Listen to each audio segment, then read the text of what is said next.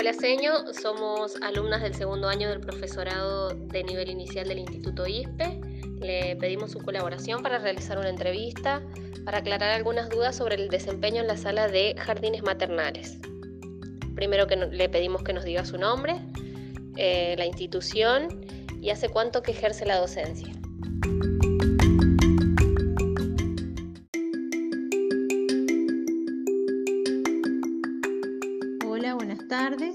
Soy profesora de nivel inicial, mi nombre es Verónica Boronat, este, estoy trabajando en Salita de 3 en estos momentos en el ENI 15. He trabajado también con pequeños en jardines maternales, salita desde un año hasta 3, luego en salas de 4 y de 5.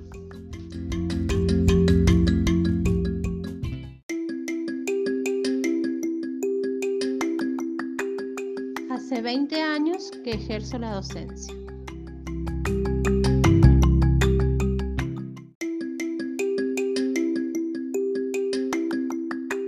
Muchas gracias por atendernos, Seño. Y bueno, la primera pregunta tenía que ver con ritos, rutinas y rituales en, el jardín maternal.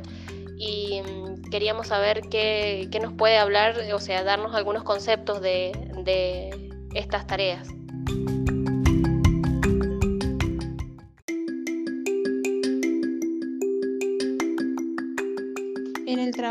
Este, con respecto en el jardín, este, nosotros hacemos hincapié en las rutinas. Este, los ritos o rituales, o sea, no lo trabajamos, ya que son prácticas que están establecidas eh, más referido a la religión, al culto, ¿sí? a las ceremonias religiosas.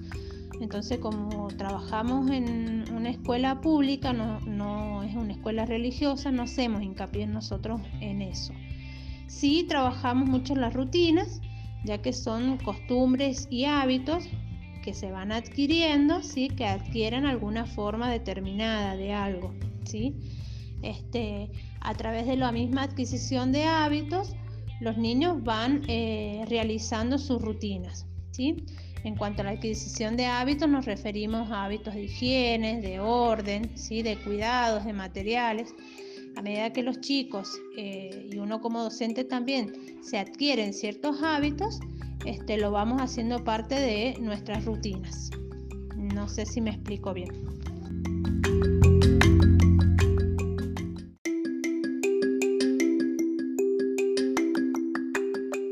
Sí, señor, se entiende. Bueno, aprovechamos la oportunidad para preguntarle con respecto a las eh, rutinas, si dentro de la sala donde usted trabaja tiene diferenciados los sectores, es decir, el sector de higiene, el sector de dormir, el sector de, materiales, de comer.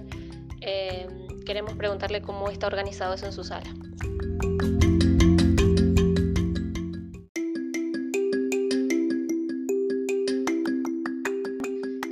Trabaja en burbujas. En el caso de mi salita tengo eh, la sala dividida en cuatro burbujas, ¿sí? cada burbuja de dos alumnos. Este, el grupo es de ocho alumnos, tengo dos grupos, son 16 alumnos divididos en dos grupos de a 8. Esos ocho alumnos, cuando les toca asistir a clases, están distribuidos en cuatro burbujas cada burbuja de dos alumnos. O sea que por mesita yo tengo cuatro mesitas en la sala en cada mesita hay dos alumnos. Los chicos, bueno, eh, les ha costado, pero gracias a Dios han este, logrado incorporar la rutina de llegar al jardín y ellos ubicarse en su burbuja. Ellos ya tienen identificado el lugar que a ellos les corresponde. En ese lugar ellos trabajan, realizan la actividad sí, que toca en el día eh, luego cuando toca em, la rutina de lavarse las manos, de higienizarse, ellos sacan su toallita de su mochila, eh, se colocan el jabón, van al sector donde está la piletita del sector de higiene de manos, luego ellos vuelven a su lugar, guardan la toallita en su mochila y meriendan en ese mismo lugar. No pueden ir rotando ellos de sector de sector o de burbuja en burbuja.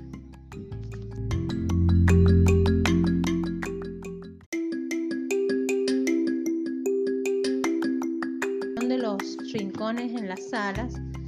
En este momento, en este año, ya que es muy particular, eh, pues nos tenemos que regir por protocolos y con respecto al COVID-19. Este, no está permitido ¿sí? Eh, tener eh, los sectores distribuidos en la sala. Este, por ejemplo, el rincón de la casita, el rincón de construcción. por este año sí están ausentes, digamos, no los podemos tener dentro de la sala este, sí, el sector de la higiene, tenemos un rincón este, donde están eh, la piletita, la batea, donde los niños se lavan las manos. Luego tenemos el sector, este, el, baño, ¿sí? donde los chicos este, bueno, lo utilizan ¿sí? para este, no lavarse las manitos. El sector de higiene de manos está dentro de la sala y luego tenemos a continuación en otro sector solamente el bañito. Este, con respecto a los materiales, eh, cada chico tiene, utiliza sus materiales y ya que no los podemos compartir, porque bueno, tenemos que cumplir el protocolo. Este, cada chico, ellos tienen un bolsito donde tienen ahí adentro sus materiales. Ellos ocupan este, los materiales en el jardín y luego se lo llevan a su casa para seguir trabajando. Eh,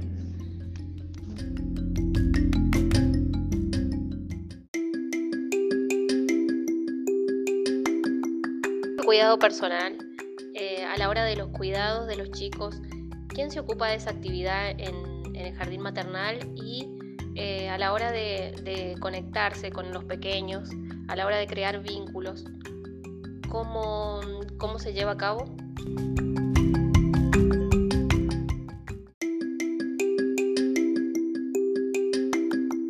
Este es bajo la responsabilidad del docente. En el caso de que el docente tenga un auxiliar, sí, en la sala, hay acciones o tareas que se comparten, actividades que realiza el auxiliar, pero bajo la observación y las directivas del docente. ¿sí? Este, con respecto a la adquisición del vínculo, en tiempos normales, como estaban antes, no en tiempos de pandemia como en la actualidad, en tiempos normales, o sea, el vínculo eh, se logra ¿sí? a través de acercamiento con el niño, eh, un abrazo, el contenerlo al niño cuando llega al jardín, eh, tratarle de, brindar eh, contención en todo momento para que el niño se sienta cómodo en el jardín.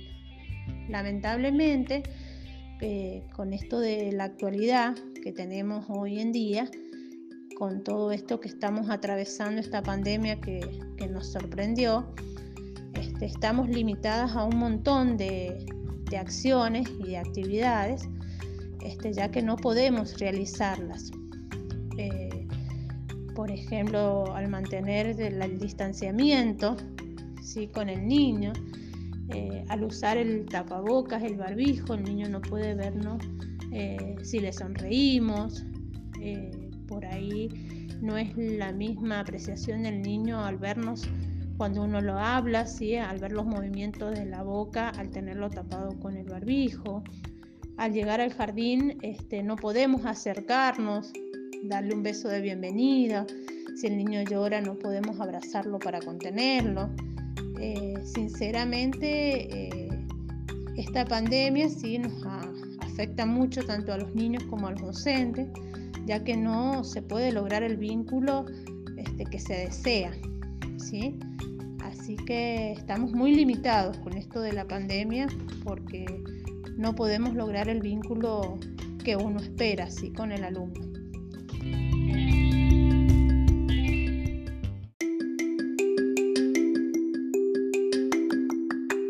Teniendo en cuenta que el juego es una actividad transversal en el nivel inicial, ¿qué actividades nos puede dar usted como ejemplo que realiza con los chicos en el jardín maternal?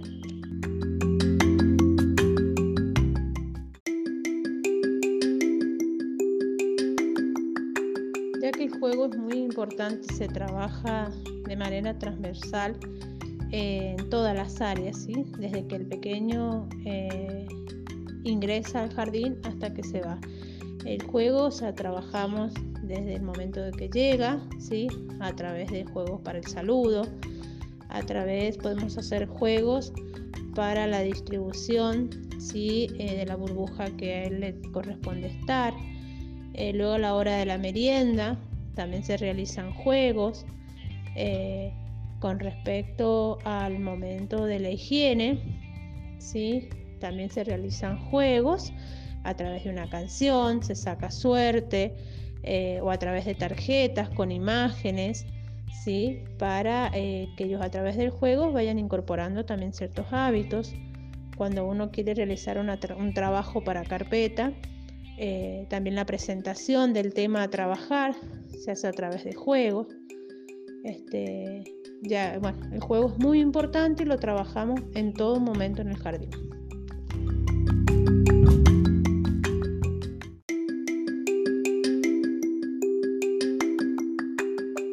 Eh, la siguiente pregunta tiene que ver con los beneficios que, que deja para el pequeño llevarlo al jardín maternal o empezar la educación desde, desde pequeño.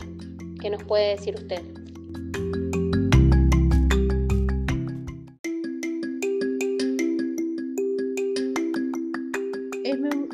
beneficioso que el niño comience su etapa educativa desde el jardín maternal, ya que ayuda mucho, ¿sí? se hace mucho hincapié en, en la sociabilización del niño, de que el niño aprenda a compartir, a relacionarse ¿sí? con pequeños de su edad y con otras personas. Entonces es muy importante ya que ayuda mucho a la adaptación ¿sí? para eh, diferentes lugares. Eh, también ayuda mucho a desarrollar el lenguaje ¿sí? en los pequeños y a incorporar muchos hábitos.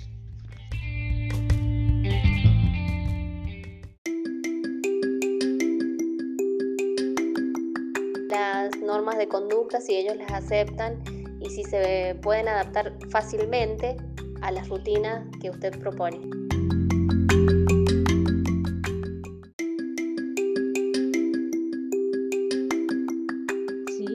hay ciertas normas que cuesta que el niño las, este, acepte y las respete, debido a la edad, ¿sí?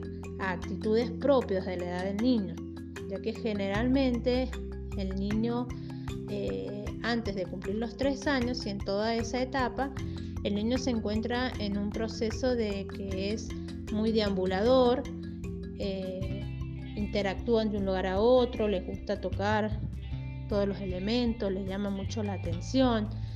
Este, ellos, por ejemplo, uno va a ir a buscar un cierto material, ellos siempre quieren ser primeros. Entonces hay ciertas normas que se van a lograr, pero después de un largo proceso. Eh, por esto mismo, que es propio de la edad de ellos, ¿sí? Eh, ya que están transitando en una etapa de deambulador.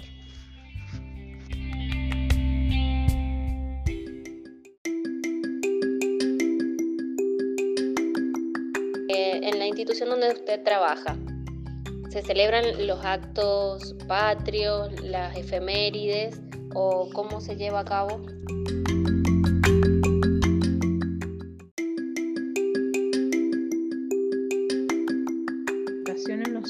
Escolares este, en tiempo de pandemia sí eh, no se ha realizado ningún acto o sea que no se ha participado ni alumnos ni docentes en tiempos anteriores, ¿sí? en años anteriores, eh, participan y realizan actos escolares solamente salas de 4 y 5.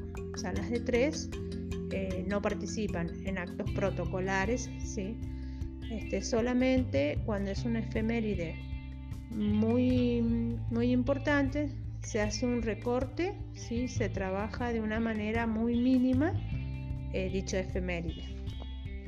Eh, a través de la representación solamente de un cuento o se trabaja en sala dicho contenido.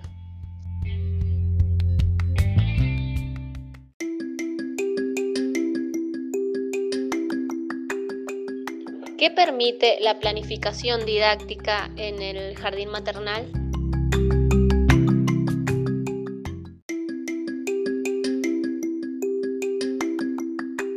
planificación didáctica es muy importante, ya que permite ¿sí? tener en claro el qué quiero enseñar, para qué enseñarlo, por qué lo voy a enseñar.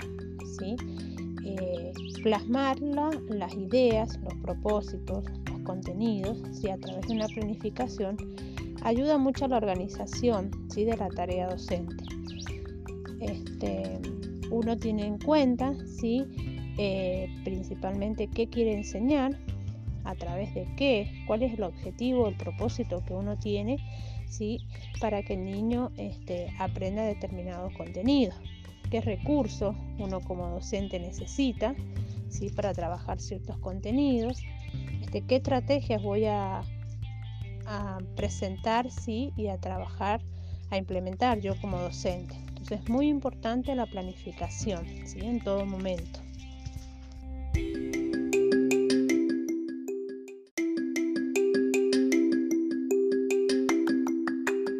Y a modo de cierre, le agradecemos su colaboración, su respuesta, su tiempo.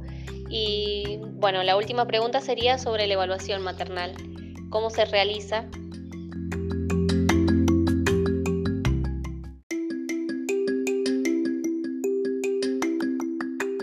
Hay diferentes maneras de evaluar de acuerdo a los propósitos que se quieren lograr, de acuerdo al grupo de alumnos, de acuerdo a la institución, de acuerdo al modo de, planificación, ya que existen diferentes eh, variedades de planificación. Se puede planificar eh, por unidad didáctica, por secuencia didáctica, a través de proyectos. Entonces, de acuerdo a la manera que yo voy a planificar mis actividades, de cómo voy a trabajar los contenidos, es cómo me voy a plantear evaluarlos. ¿sí?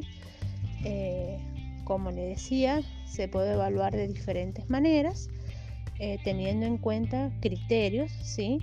De evaluación.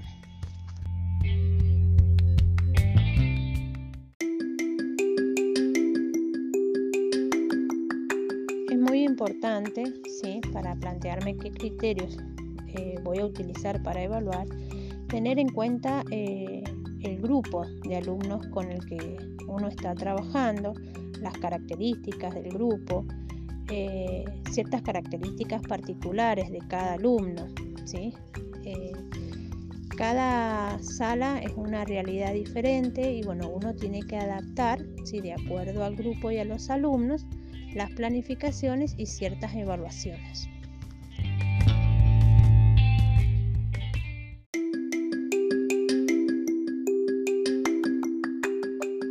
Bueno, Señor, muchísimas gracias. La verdad que ha sido de muchísima utilidad las preguntas que usted nos ha respondido.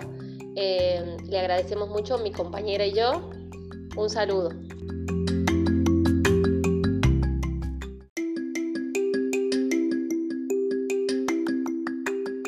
Muchas gracias a ustedes, alumnos, por permitirme este, poder compartir estas ciertas actividades con ustedes. Este, ya que ayudan al crecimiento a uno como docente, sí, seguir este, aprendiendo y tratando de ayudar de la mayor manera posible. Les mando un besito y mucha suerte.